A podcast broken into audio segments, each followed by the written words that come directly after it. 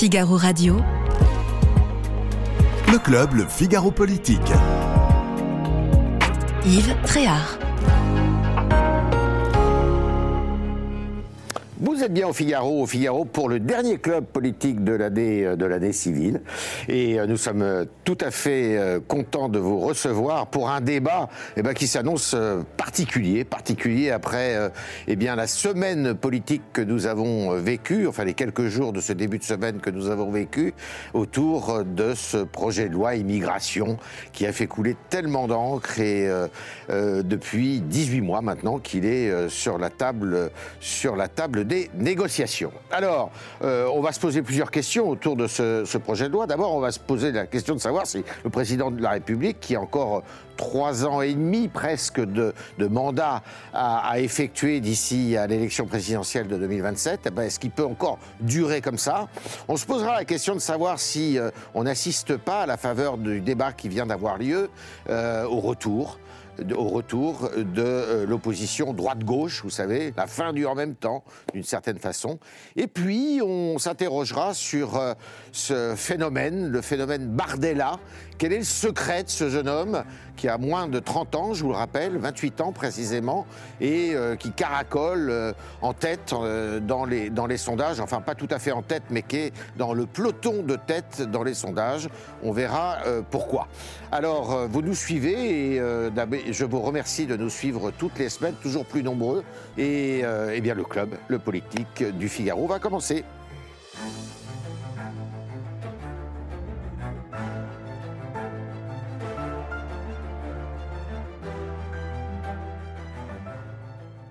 Albert Zédou, bonjour. Vous êtes euh, rédacteur en chef au service politique. Dit Bastier.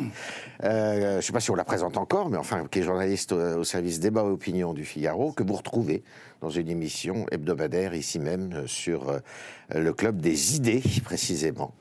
Euh, j'ai dit avec Louis Osalter. Merci Louis de vous rendre disponible alors que l'actualité est chargée. Et puis Pierre Giacometti, bonjour. bonjour. Vous êtes cofondateur d'un cabinet de conseil en stratégie qui s'appelle Nocom. Alors, compliqué, hein? Pas simple. Pas simple, pas simple.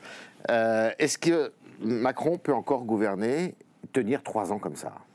Déjà, constitutionnellement et institutionnellement, il peut. Il est élu pour cinq ans, il, euh, il, en a déjà fait presque deux, et il ne restera encore un peu plus de trois ans, donc euh, il pourra. Après, politiquement, c'est encore, euh, encore autre chose.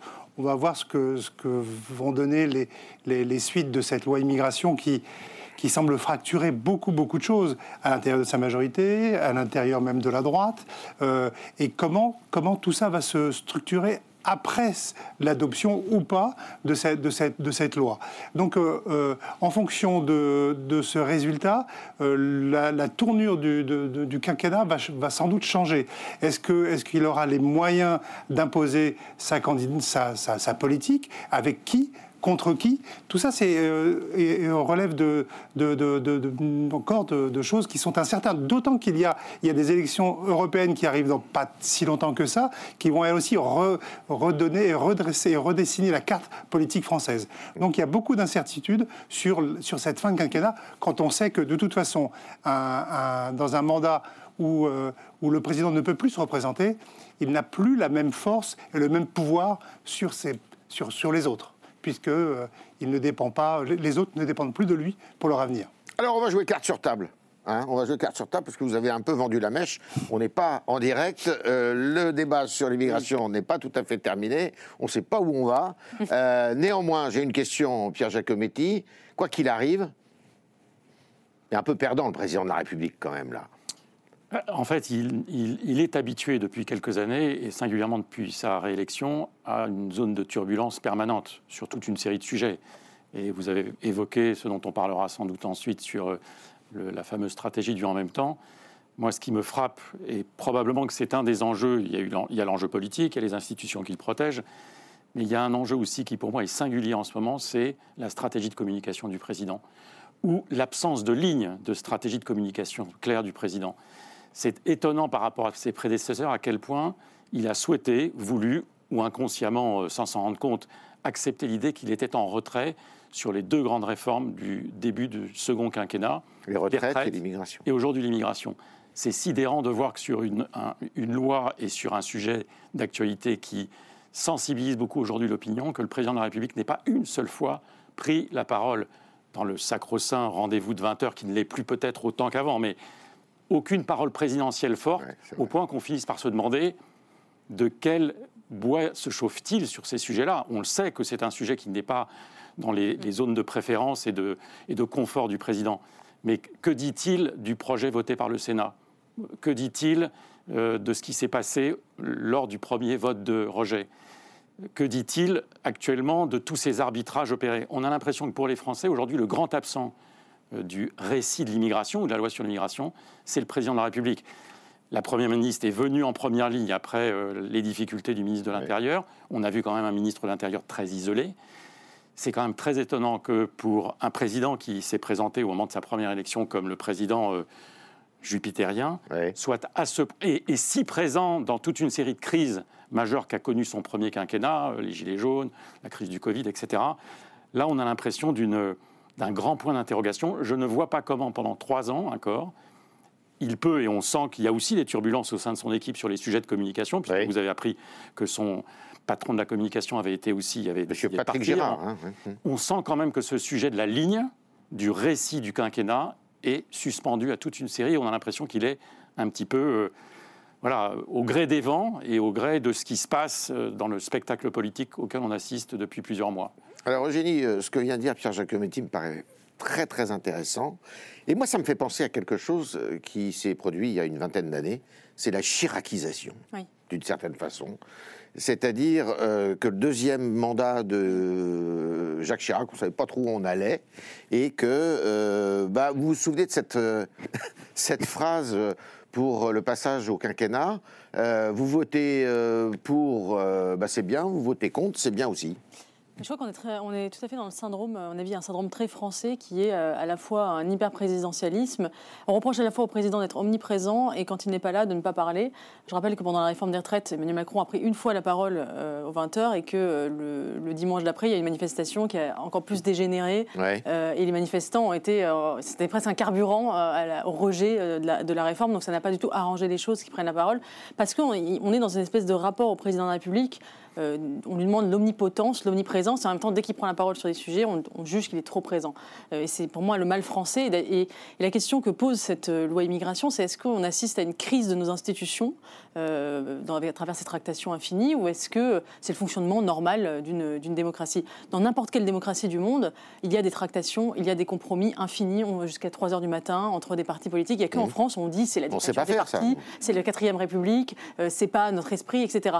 Ce qui est vrai et faux en même temps, enfin, si on était une démocratie mature, ça ne nous choquerait pas que les, partis euh, euh, débattent et qu'ils fassent des compromis. C'est normal. Mais, nous sommes, mais la Ve République n'est pas une démocratie mature, c'est une démocratie immature qui infantilise, je pense, euh, le peuple. Et donc nous sommes dans ce rapport immature à la politique. et c'est pour ça que derrière, à mon avis, cette question et de cette majorité relative au Parlement qui n'arrive pas finalement à, gouverner, enfin à, faire voter des lois, il y a une profonde crise de nos institutions qui est un sujet fondamental et ça pose la question aussi de la dissolution du référendum, mais il y a derrière des questions euh, d'institutions.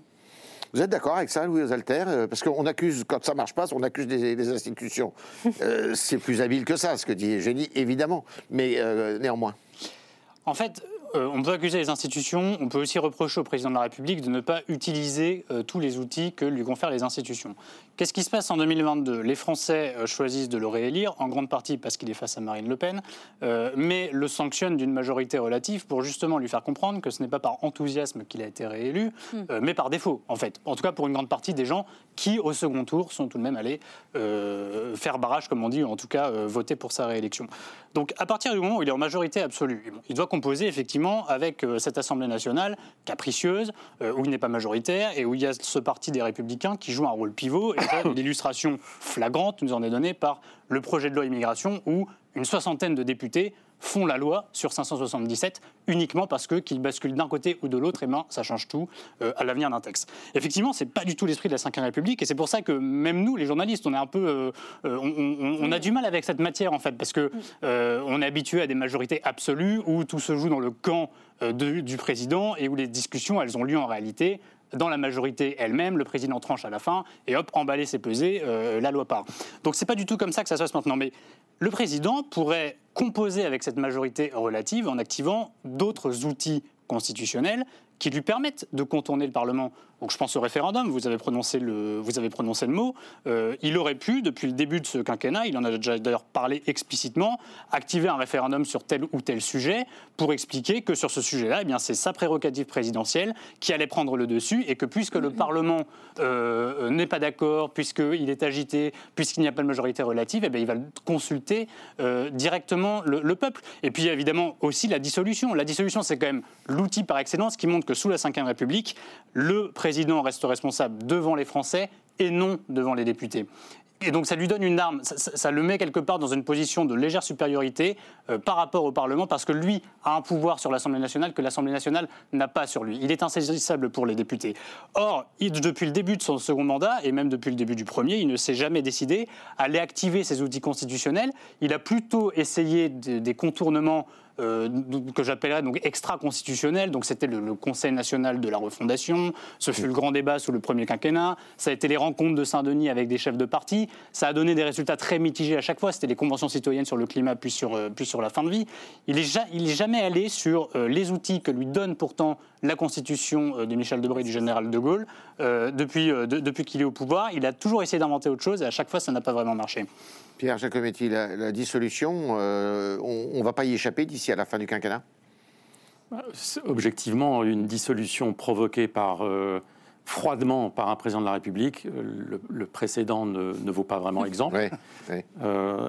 et, encore, le précédent ne disait assez clairement, malgré les, analyses qui étaient faites à l'époque, qu'il y avait un vrai risque. Mais là, là c'est vraiment c'est plus qu'un politique. et, puis, si vous voulez, dans une séquence en 2024, il y a un, événement qui met le président de la République en première ligne, et plutôt positivement, c'est plutôt une année olympique visible.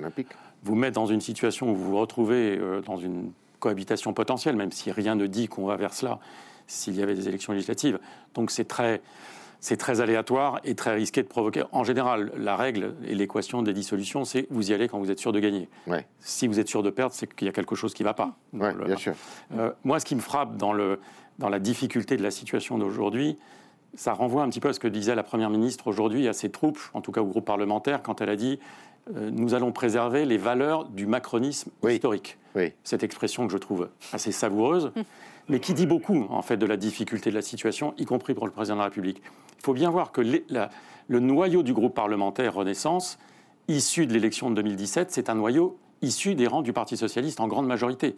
C'est le plus souvent le, flux strauss-canien qui, a pris en, main la campagne euh, d'Emmanuel Macron et qui a une composition significative à l'Assemblée nationale. Le souci, c'est quand vous tirez un petit peu à droite, et c'est probablement pour cette raison que le, président Macron s'est finalement euh, refusé d'aller dans un accord voulu et souhaité et provoqué avec LR au début de son second mandat, c'est qu'il sait très bien que tirer, tirer, tirer à droite, à un moment donné, vous avez risque que les stakes sautent et que la composante. Et donc, dans le en même temps, il y a des avantages, mais l'inconvénient majeur, c'est que vous êtes toujours en train de tirer dans un sens simple. C'est un peu comme sur un volet avec des vents qui. Mmh. Vous êtes toujours en train de, d'essayer de, gouverner ou de naviguer avec ces vents contraires en permanence. Et c'est probablement ce qui marque le, la, grande différence de ce quinquennat et de ce mandat et du macronisme avec euh, ce dont on parlait tout à l'heure, c'est-à-dire les prédécesseurs qui avaient des, des des couleurs politiques un peu plus homogènes, pas toujours complètement homogènes, mais un tout petit peu plus lisibles du point de vue politique. Génie non, non, mais on dit toujours qu'il faut revenir à l'esprit de la Ve République, euh, qui sont le référendum, ou les outils qui sont à disposition du président de la République. Mais à partir du moment où ces outils ne sont pas sont dans l'esprit et pas dans les institutions, et sont laissés au bon vouloir de la personne qui gouverne, en général, euh, elle n'a aucun intérêt à les utiliser, puisque effectivement, si Emmanuel Macron utilise la dissolution ou le référendum, il risque de se prendre en boomerang un rejet de, de sa personne, puisque donc je sais, je n'aime pas cette expression. On revient à l'esprit d'eux, parce que des institutions justement qui ne peuvent survivre que grâce à l'esprit des gens qui, les, qui, les, habitent et qui les, qui les incarnent, qui les incarnent, eh bien, par définition, elles ne, elles ne fonctionnent pas. Et moi, je pense vraiment qu'on est face à un vrai problème institutionnel dans notre pays et, qui depuis le début, euh, Emmanuel Macron a accentué le, présidentialisme et cette pente euh, présidentielle de, de la Ve République. Et aujourd'hui, face à une majorité relative, il ne peut plus gouverner. faut revoir le système qui n'est pas présidentiel, attention, hein, semi-présidentiel. En fait, ultra-présidentiel. si on... Oui, en fait, oui. Mais... En fait, c'est l'équilibre qui, euh, qui pêche aujourd'hui. Mmh. entre un ultra-présidentialisme mais qui ne l'est pas vraiment non plus, et puis un parlementarisme un peu, euh, un peu forcé, qui ne l'est pas non plus. Mm. Donc euh, l'équilibre est à trouver. Il a été trouvé euh, du temps des précédents, des précédents présidents. Aujourd'hui, c'est beaucoup plus compliqué dans une, dans, une, dans une configuration que la Ve République a expérimenté un petit peu du temps du deuxième mandat de, de, Mitterrand, quand il avait une majorité relative, mais de très peu, mm. avec sous Rocard. sous Rocard. Mais après, les institutions ont montré que euh, quand il y a convergence entre la majorité euh, parlementaire et le président, ça fonctionne bien. Quand il y a, une, quand il y a cohabitation, ça fonctionne à peu près bien, parce qu'on trouve une, deux cohérences et deux oppositions franches. Et, mais là, on est dans cette, dans cette situation un peu euh, bizarroïde, mmh. où le président est obligé de faire, de trouver des majorités de projets qu'il arrive à trouver sur certains sujets. On l'a vu, hein, il y a plusieurs, beaucoup de, de, textes ont été votés euh, par, le, par le Parlement. Quarantaine depuis le début donc, euh, c'est possible, mais sur des textes qui sont symboliques, importants, comme euh, le texte sur l'immigration, là, ça devient très très compliqué. Et sachant que le président a une relation un peu particulière avec le Parlement, il ne s'en mêle pas beaucoup. Alors, institutionnellement et à la séparation des pouvoirs. Parce qu'il le connaît mal aussi, il n'a jamais été parlementaire. Il n'a jamais été parlementaire, et on voit bien que, sans vouloir, faire, sans vouloir psychologiser euh, euh, énormément les débats, mais on voit bien que depuis son, sa réélection, le président a une situation un peu particulière lui aussi. Euh, il, il, il, il, a pris son élection d'une manière un peu compliquée puisqu'il s'est aperçu qu'il n'avait pas la main, les, mains, les, mains, les mains libres.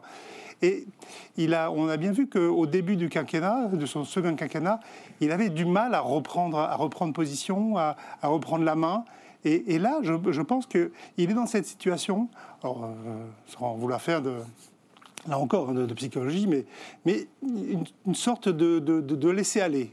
Et, c'est ce qui, à mon avis, trouble aussi la situation. Alors, Pierre Giacometti, il n'y a plus de conseiller en communication, il vient de partir à l'Élysée. Il y a un autre qui arrive. Il y en a un autre qui arrive, mais imaginez que moi, je prends mon téléphone. Allô, Pierre Giacometti, qu'est-ce que vous conseillez au président de la République sur le plan de la communication, justement, pour reprendre la main? Vous êtes en train de me dire là. Il faut réfléchir d'abord, il ne faut pas comme ça, spontanément. Euh, euh, non, mais je vais revenir à, ce sujet de. Non, mais la communication, vous disiez tout à l'heure, c'est un aspect qu'on évoque peu. Hein, je, je, suis sûr que si on fait l'exercice entre nous cinq de savoir comment définir le récit du mandat d'Emmanuel Macron, indépendamment des trois ans qui viennent, mais depuis sa réélection, je crois que c'est un exercice qui est très difficile pour nous, pour beaucoup de Français.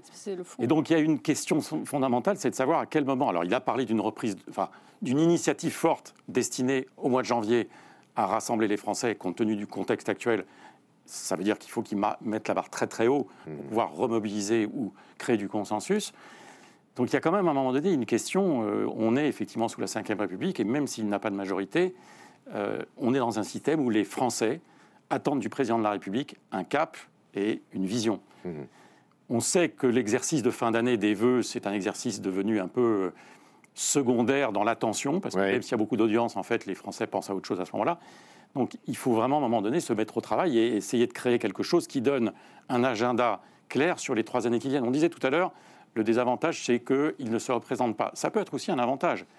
L'effet de contrainte, c'est que vous avez un agenda libre de toute euh, séquence de pression liée à la réélection qui arrive.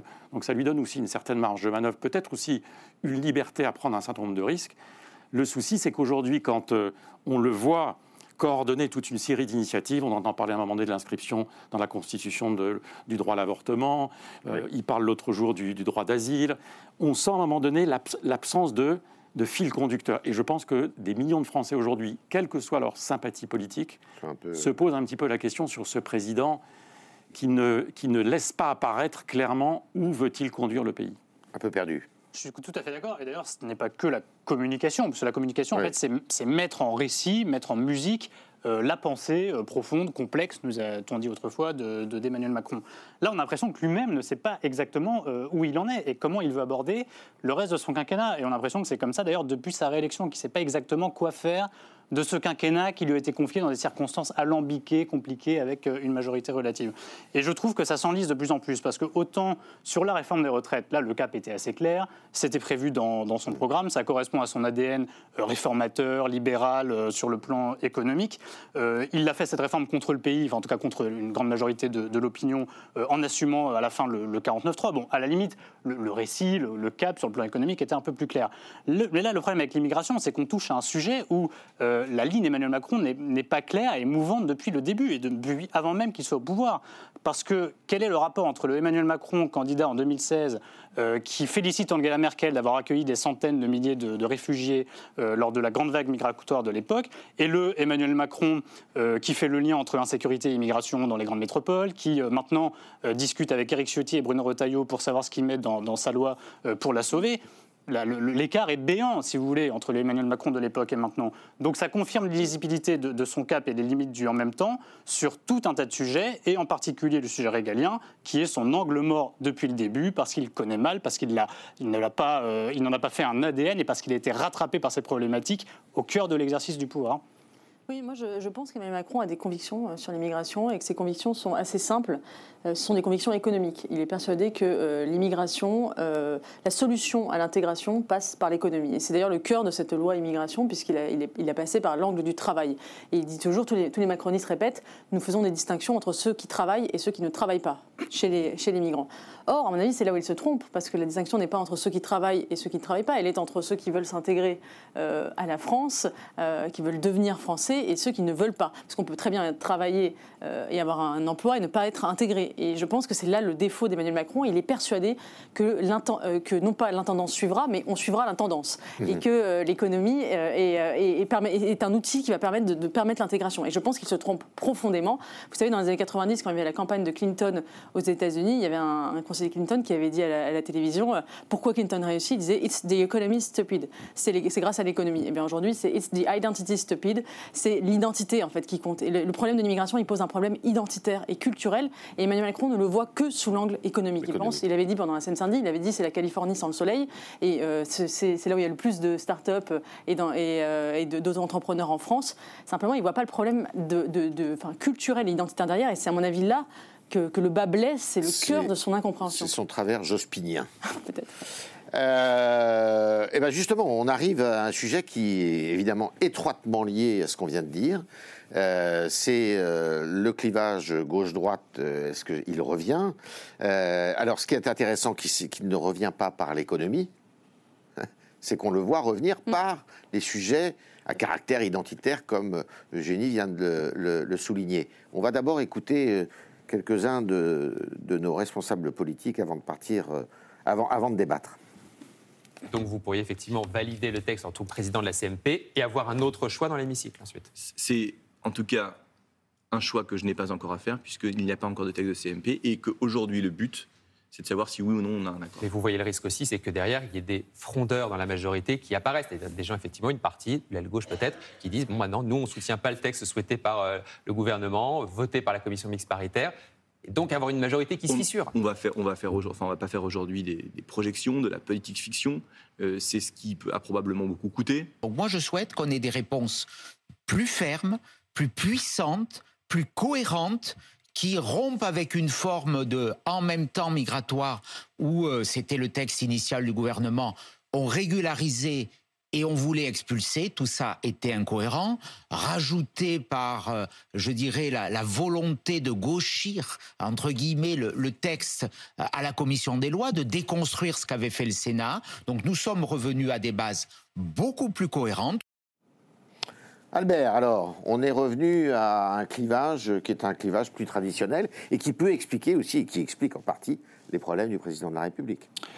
Oui, on, voit ce. Parce que c'est la mort du en même temps, là, ce qui s'est passé. Tout à fait. Je pense qu'il y a, s'il n'est pas mort, en tous les cas, il est moribond. Euh, on voit se réactiver une certaine forme de, euh, de droite contre gauche euh, sur un thème qu'on savait, qu'on savait compliqué pour, pour la majorité et pour les oppositions d'ailleurs. Euh, savoir l'immigration. Est-ce que, est qu'on n'en fait qu'un terme économique, comme, comme l'a dit Eugénie, et, le rêve secret d'Emmanuel Macron de, tout, se règle, tout se règle par, par l'économie, ou un, problème identitaire. Et là-dessus, on retrouve, euh, on retrouve des, coupures et des, des, séparations euh, idéologiques. Et la droite, qui, euh, il ne reste plus vraiment que ça à la droite pour se différencier de la majorité pour les LR. Donc c'est ce mm. thème-là de l'immigration et du régalien en général.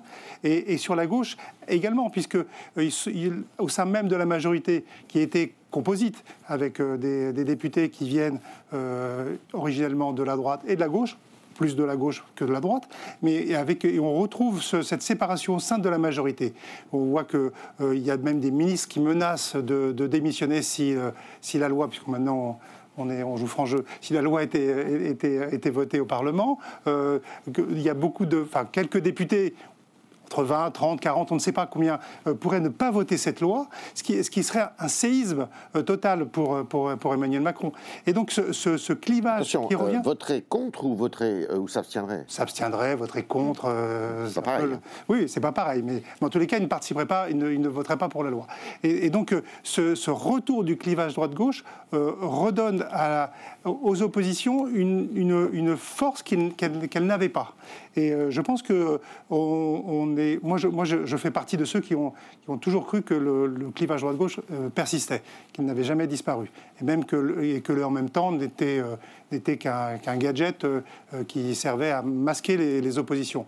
Mais on, je pense que ce, ce, clivage va, va être, va s'alourdir, va s'agrandir au fur et à mesure qu'on se rapproche de l'échéance ultime, c'est-à-dire 2027. Puisque là, le, Emmanuel Macron ne se représentera pas. Le macronisme sera-t-il qu'une parenthèse euh, de 10 ans ou pas dans, le paysage politique français?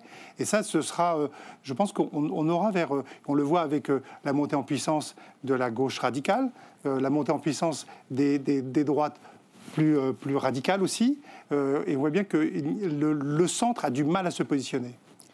Ça veut dire que Pierre Giacometti va être obligé dans les années à venir, qui lui reste à assumer, euh, de présent, enfin d'aller vers des, textes qui justement euh, échappent à ce, clivage, euh, comme la fin de vie par exemple. Je ne sais pas si la fin de vie est un sujet aussi clivant que ça entre la droite et la gauche. Je ne suis pas si sûr que je suis assez d'accord avec le fait que dire, sous prétexte de ce contexte politique que l'on vit, que le clivage gauche-droite renaît revient, ou revient, en réalité, il n'a pas complètement disparu. Simplement, il n'est plus seul, ce clivage dans la société française aujourd'hui, il n'est plus le seul qui prévaut.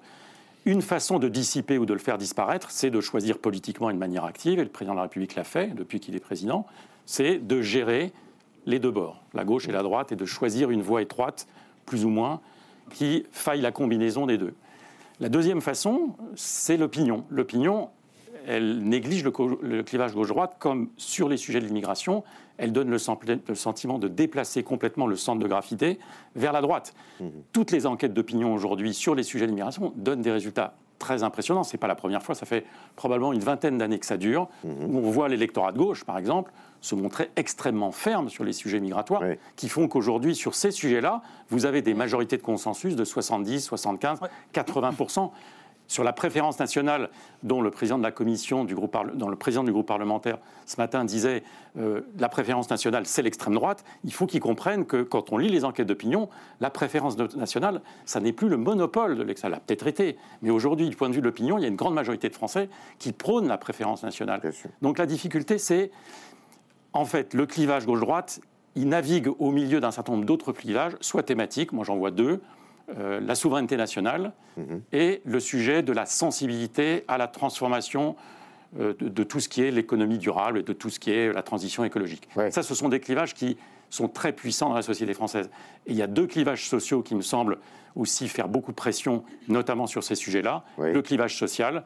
Aujourd'hui, c'est impressionnant de voir que sur les sujets d'immigration qui nous occupent, une, une majorité, mais massive, écrasante des catégories populaires, des classes moyennes, sont sur une ligne dure à droite, voire même très à droite. Et le second clivage, il est générationnel. Je faisais euh, référence à la, transition écologique. Il y a un, clivage générationnel très très fort sur ces questions de transition et qui explique le fait que l'écologie politique se porte souvent assez bien dans un certain nombre de scrutins. Bien sûr. Oui, moi je, moi je pense que, plutôt de parler de clivage droite-gauche, je pense que le clivage le plus intéressant et le plus explicatif, c'est celui d'ailleurs qu'avait pris Emmanuel Macron en 2017, c'est le clivage progressiste-conservateur. Et sur le sujet de l'immigration, il est très vrai parce que vous avez, et, par conservateur, Emmanuel Macron accusait à la fois ceux qui, veulent, qui voulaient conserver euh, euh, les acquis sociaux, l'État-providence, euh, ne pas bouger sur la question économique, et les conservateurs de droite. Et, et, je pense que sur ces sujets, ça se recoupe.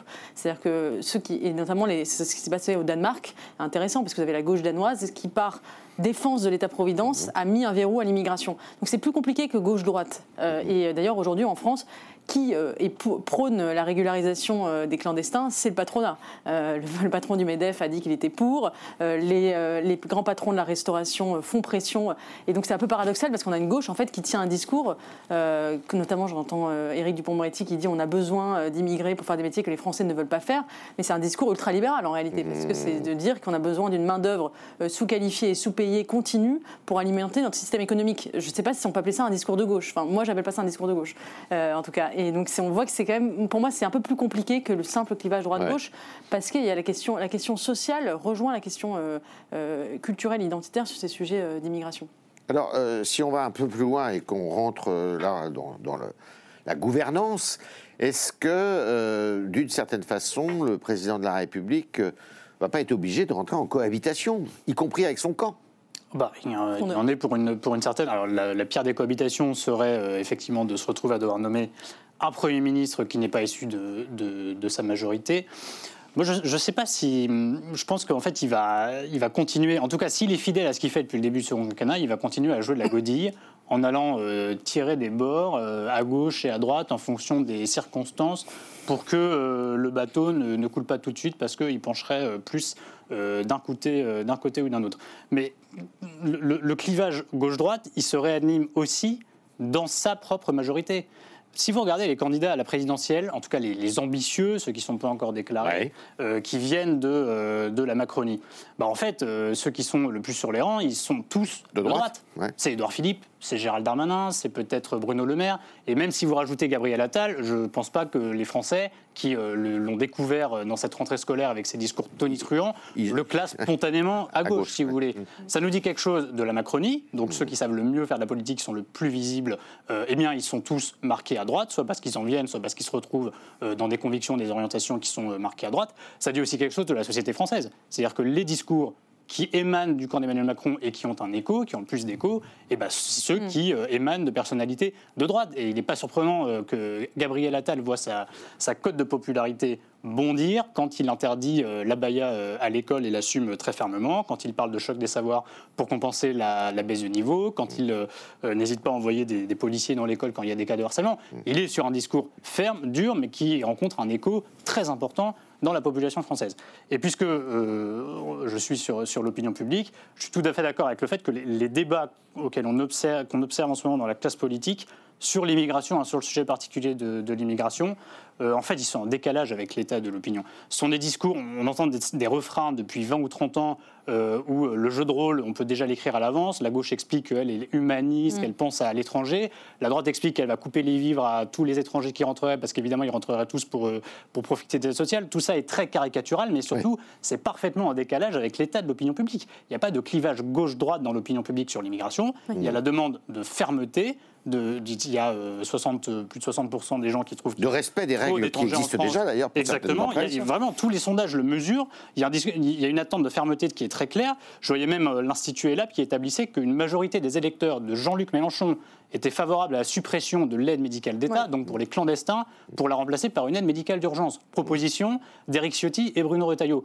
Donc euh, tout ce clivage, tout ce petit théâtre politique auquel on assiste cette semaine est complètement artificiel, il est complètement en décalage avec un clivage qui en réalité n'existe pas dans la population française, ou alors qui oppose une petite minorité à une immense majorité en attente de fermeté, ce qui n'empêche pas, ce qui, ne fait pas de ces gens des racistes, et surtout qui, ce, qui ce qui les empêche pas d'être ponctuellement pour des mesures qui consisteraient à effectivement régulariser des gens qui travaillent, qui ont une volonté de s'intégrer, qui sont là depuis longtemps. Donc la population est à la fois sa position est beaucoup plus claire Mm. euh, et, et plus raisonnée, plus nuancée que les, les débats très caricaturaux auxquels nous assistons derrière nos écrans. Le génie Oui, et puis il faut regarder ce qui se passe dans l'ensemble des pays européens. C'est-à-dire que le tour de vis migratoire, euh, il ne faut pas le regarder dans- dans- avec la lunette franco-française. Il est Ouais. partout. Il est au Danemark, il est en Suède, il est en Italie. Par des gouvernements de gauche. Tous les pays de l'Est, par des gouvernements de gauche cette fois, Ouais, par ailleurs. ouais.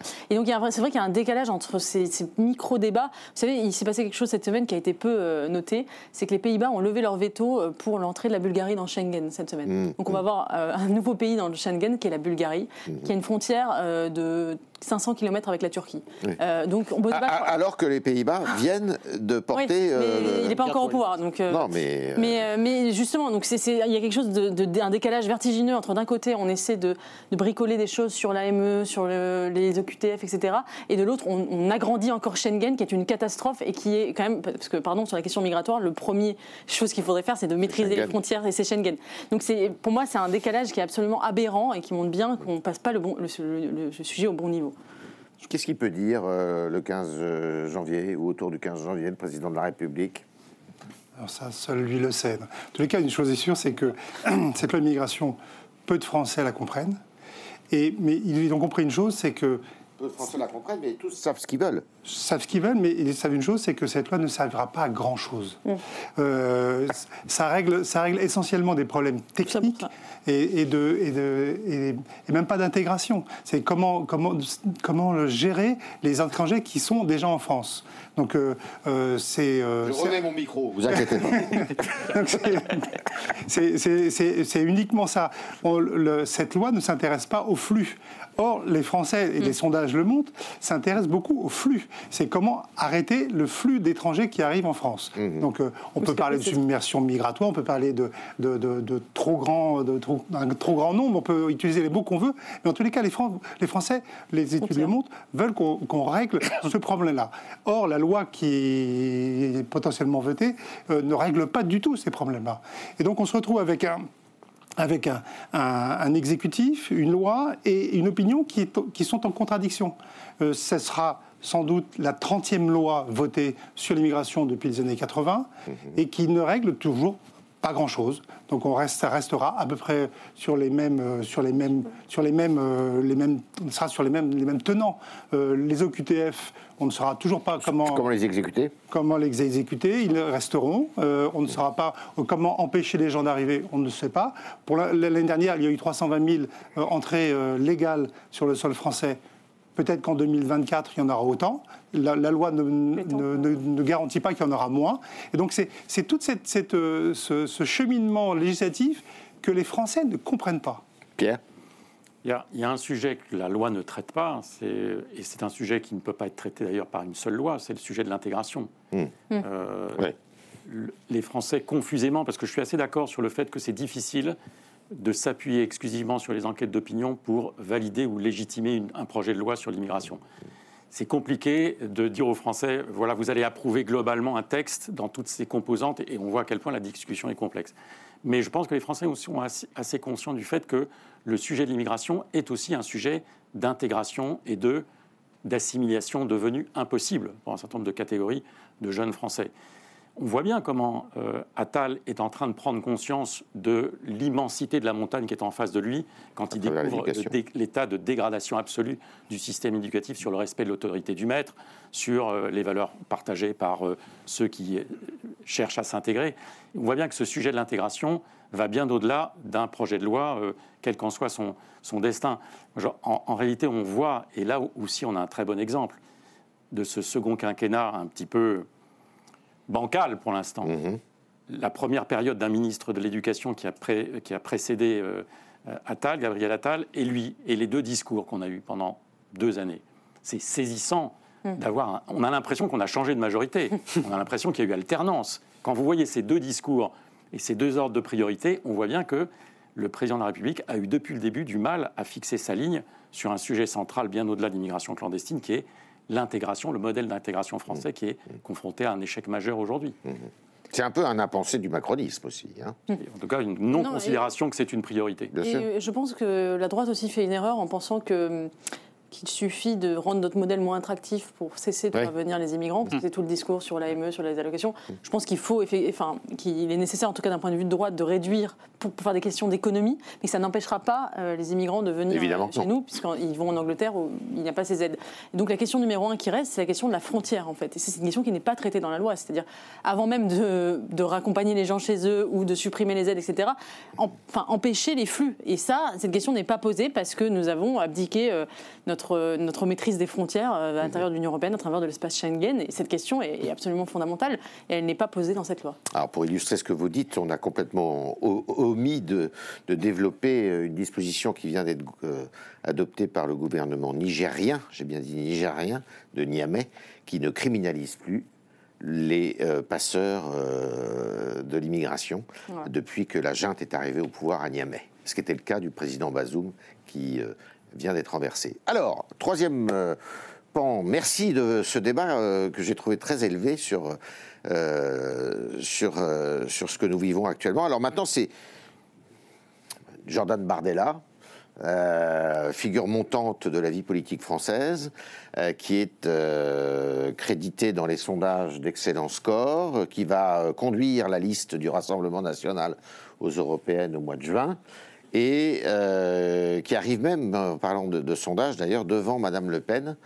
euh, donc sa patronne, si je puis dire, euh, sur dans les dans la popularité, dans les hommes, la, la popularité des, des figures politiques, et qui n'a pas 30 ans, qui n'a pas 30 ans, Albert, Oui. un petit jeune. Un petit jeune, mais qui a énormément de C'est quoi sa talent. recette? Pourquoi ça marche? Ça marche parce que euh, sans doute qu'il correspond à, un renouveau de de cette de, de cette droite euh, nationaliste, nationale, radicale, on peut l'appeler comme on veut. Euh, certains disent extrême droite. Euh, en tous les cas, le Rassemblement national a trouvé en lui un, un digne successeur. potentiel, parce que pour l'instant Marine Le Pen est toujours, est toujours là. Qui ne s'appelle pas Le Pen, il ne d'ailleurs. s'appelle pas Le Pen. Donc, euh, même s'il est rattaché un petit peu à la famille, mais euh, euh, où il était rattaché, aujourd'hui, vous avez, il, offre une, une- une- particularité, Jordan Bardella, c'est qu'il est, il est, il est l'un des rares dans ce, dans ce mouvement-là à prôner ou en tous les cas à esquisser quelque chose que Marine Le Pen refuse absolument, c'est l'union des droites. Il, est, il est sur une Le- ligne, l'union des droites. Donc euh, l'union entre les LR, euh, reconquête de- d'Éric Zemmour, et le RN de Marine Le Pen, qui serait la formule gagnante pour la droite euh, si elle voulait l'emporter aujourd'hui euh, dans, le paysage politique français. Donc euh, lui, il ne, leur- il ne récuse pas totalement ce- ce- cette union des droites. D'autant qu'il est euh, un peu plus, dans une version un peu plus identitaire euh, que, que Marine Le Pen. Marine Le Pen a eu un, a eu un, un début, euh, euh, quand elle a commencé euh, la politique avec son père, sur une espèce sorte de libéralisme réganien. Et puis ensuite est passée dans une, dans un, dans une, dans une, dans une posture plus, plus Sociale. sociale. Et Jean- euh, Jordan Bardella, lui, se, se- se- se différencie de- sur ce point de vue de, de Marine Le Pen. Alors, c'est l'un des, l'un des attraits qu'il offre. En plus, c'est le renouveau.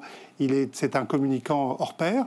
Euh, il maîtrise ses sujets ou à peu près, et donc euh, il offre, il offre euh, un nouveau visage et une nouvelle, un, un nouveau, positionnement au Rassemblement national.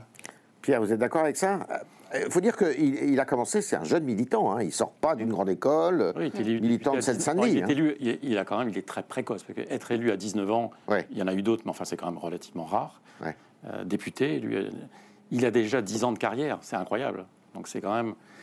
Et au bout de 10 ans de carrière, moi, ce qui me frappe, c'est une certaine maturité dans la gestion entre guillemets de, de son parcours. de son parti. Il y a un exercice que dans- une autre vie j'ai fait assez souvent euh, quand j'étais sondeur, qui est de faire des, des focus group. Vous savez, on mettait des personnalités en situation et on demandait à un groupe de Français de réagir par rapport à euh, des extraits de leurs interventions. Et je suis sûr que si on faisait cet exercice aujourd'hui avec lui, avec des Français de toute sensibilité, il y a trois critères qui seraient reconnus à, à Jordan Bardella.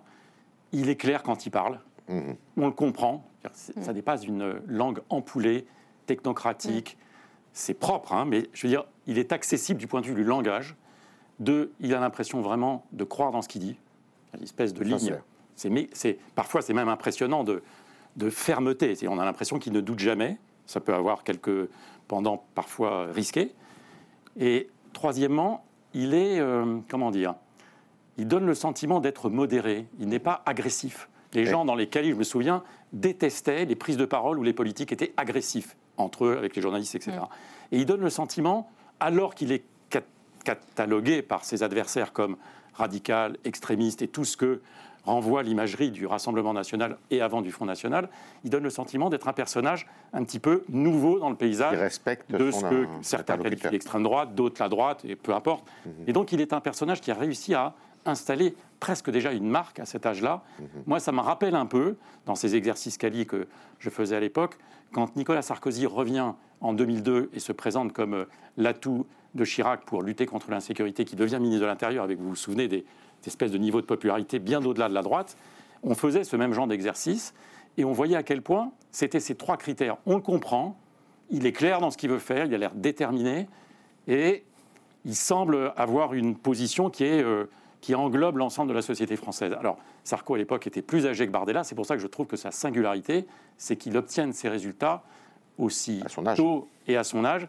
Dans sa dernière intervention télévisée chez vos confrères de LCI, il y a quelque chose qui m'a frappé, à deux ou trois reprises, il a dit, parce qu'il sent bien qu'il y a un sujet sur l'arrogance, la prétention, celui qui réussit tout, etc., faisant l'objet de, hmm. de, commentaires dithyrambiques, etc., il a dit Je veux rester humble. Hmm. Je pense qu'il a aussi compris que son sujet, c'était, vis-à-vis notamment de Marine Le Pen, de ne pas donner le sentiment euh, de vouloir aller trop vite, trop loin. Et on sait que la vie politique est longue et tout peut lui arriver aussi, à lui aussi. Louise Alter, euh, avec fort de ce que vient de dire Pierre, euh, Bardella, c'est différent de Philippot. Ah oui, à côté de Marine Le Pen. Philippot, c'était un concurrent finalement. Puis une autre formation, un énarque euh, qui essayait de théoriser. Lui, justement, il parle clair sans trop vouloir théoriser c'est très différent. Hein. Oui, tout à fait. C'est pas le même parcours, c'est pas le, le même, pas le même âge. C'est pas le même âge. C'est important aussi de rappeler que Bardella a grandi comme bon petit soldat de Marine Le Pen. C'est-à-dire que lui, sa vie politique, c'est le marinisme. Ça ne se résume qu'à ça. Il n'a pas de, de, vie avant, ni vie politique, ni vie professionnelle. D'ailleurs, il n'a jamais euh, travaillé dans le privé, comme on dit. Il a arrêté ses études très vite. Vraiment, sa vie, c'est uniquement ça. Ce qui est une qualité euh, dans l'expérience politique, ce qui peut être un défaut euh, quand on veut rentrer dans la technique des sujets, dans la connaissance de tel ou tel écosystème. Donc ça, ça, devra être vérifié éventuellement euh, dans la pratique du pouvoir, si pratique du pouvoir il y a. Il y a aussi cette position euh, inconfortable mais que pour l'instant il arrive à, bien appréhender, euh, effectivement, de numéro 2, de dauphin. Donc Jean-Marie Le Pen disait la destinée des dauphins, c'est de s'échouer. Euh, ce à quoi Bardella pourrait répondre, mais moi je suis un requin par dauphin. Bon, on verra comment il, il, s'en sort à ce niveau-là. C'est vrai que tous les dauphins euh, de Jean-Marie Le Pen ou de Marine Le Pen ont eu une destinée tragique. Ça s'est toujours mal terminé pour eux, et c'est toujours la famille Parfois dans le fossé. Qui a gagné, exactement. donc pour l'instant, il faut bien reconnaître que le tandem fonctionne. Dire qu'il n'y a, pas de friction, en tout cas visible entre eux, et que Jordan Mardella, euh, en fait, je pense que si ça fonctionne, c'est que Marine Le Pen a compris toute l'utilité qu'elle tirait de la présence de Jordan Bardella à ses côtés. Il lui apporte des qualités qu'elle n'a pas et qu'elle ne pourra jamais avoir, euh, notamment à cause de son patronyme, qui est par définition euh, quelque chose qui ne se change pas. et lui n'est pas nimbé de cette, comment dire, cette, ce caractère rebutant, infamant qu'a encore le patronyme Le Pen euh, euh, dans certaines catégories euh, de Français, et je pense notamment aux retraités. On voit dans les enquêtes d'opinion que bah, Bardella, ça passe mieux. Ça passe mieux chez les retraités, ça passe mieux à droite, euh, alors que toute une partie de la droite conserve toujours une aversion euh, euh, pour Marine Le Pen et le patronyme Le Pen. En fait, Bardella, c'est beaucoup des qualités de Marine Le Pen sans ses défauts quelque part. Maintenant, d'où peuvent venir les frictions? Parce que est-ce qu'un tandem peut tenir comme ça trois ans dans le même parti, sachant qu'à la fin, c'est-à-dire à, l'élection présidentielle, il n'y a qu'une seule place? Est-ce qu'il va se sentir pousser des ailes?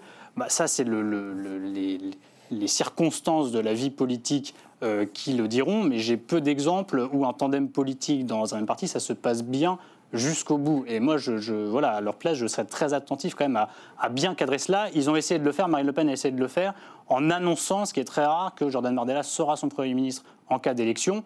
Euh, bon, c'est annoncer la couleur aux Français, donc ça mérite de la clarification. C'est en même temps prendre un gros risque, parce que est-ce que Marine Le Pen aura une majorité, par exemple, si euh, elle est élue présidente de la République euh, Comment elle, Ça veut dire qu'elle n'accepte pas de conserver la carte Matignon, qui est quand même quelque chose de de, très fort qui pèse dans le jeu politique une fois que vous accédez au pouvoir, elle se lie les mains quelque part en euh, promettant cette place à Jordan Bardella. Et à mon avis, ça montre quand même qu'elle commence à gérer euh, eh bien ce, ce duo pour ne pas qu'il devienne duel. Alors en plus, on peut faire de la politique fiction. Imaginons qu'il y ait une dissolution, imaginons qu'il y ait une majorité, même relative, qui sorte euh, des urnes. Et à ce moment-là, c'est euh, Jordan Bardella, qui l'a dit dimanche d'ailleurs, qui était prêt à gouverner, qui devient Premier ministre il casse la baraque de Madame Le Pen parce que j'ai rarement vu un parti devenir euh, à Matignon et après pouvoir euh, briguer euh, l'Élysée. Hein. oui, d'ailleurs, on se demande finalement si Emmanuel Macron restera dans l'histoire comme celui qui a permis le premier Premier ministre du Rassemblement national ou le premier, la première présidente de la République du Rassemblement national, tant effectivement les, si les courbes se prolongent, c'est effectivement ce qui risque de se produire. Ce qui d'ailleurs serait logique dans le sens où il n'y a pas de démocratie sans alternance et après dix ans de macronisme, c'est aussi ça, je pense, au-delà de la personnalité de Bardella qui s'incarne dans son succès, c'est qu'il incarne désormais l'alternance. Euh, qu'on le veuille ou non, le, Rassemblement national a préempté euh, la place du parti d'alternance. Et, plus le, macronisme dure, mmh. plus le désir d'alternance va grandir dans le pays, et plus ce désir d'alternance va se cristalliser autour d'un parti qui est de facto, pour le moment, le Rassemblement national. Et j'ajouterais qu'il y a y a quelque chose dans le parcours de, Jordan Bardella euh, qui, qui, assure, je pense, une clé de son succès, c'est euh, cette figure effectivement euh, populaire, parce qu'il vient de, de, Seine-Saint-Denis, fils d'une femme de ménage, immigré de la deuxième génération italienne, avec marqueur d'intégration. Donc il a aussi un parcours qui résonne, je pense, dans, dans l'opinion publique. et il a un parcours aussi anti-macronien, dans le sens où justement Emmanuel Macron a été élu euh, comme l'anti-politique, c'est-à-dire euh, celui qui vient de la société civile, qui n'a jamais été élu, qui n'a jamais été dans un parti. Et euh, il a quelque part déçu dans cette promesse d'un nouveau monde politique, puisque désormais il incarne justement la politique, même le côté politicien. Et donc il y a peut-être justement, comme il y a toujours des retours de balancier dans l'histoire politique de notre pays, un jour on veut un hyper-président, on veut un président normal. Là on a voulu un président anti-politique, et peut-être que Jordan Bardella bénéficie maintenant de voilà d'une prime à la, au côté politicien, puisque c'est un pur politicien. Merci, euh, avocate. Merci beaucoup pour euh, ce dernier euh, débat de l'année. Merci d'avoir éclairer un peu nos lanternes, alors que, bon, euh, c'est un peu le brouillard, hein, on, peut le dire comme ça. Euh, à la fois dans les lignes politiques, à la fois dans les stratégies des uns et des autres. Bon, à part Jordan, Bardella, euh, pour qui c'est assez clair, l'avenir est tout tracé. Pour les autres, c'est un peu plus compliqué. Merci beaucoup, merci à vous. Et je vous souhaite à tous ben, d'excellentes fêtes de fin d'année, un joyeux Noël.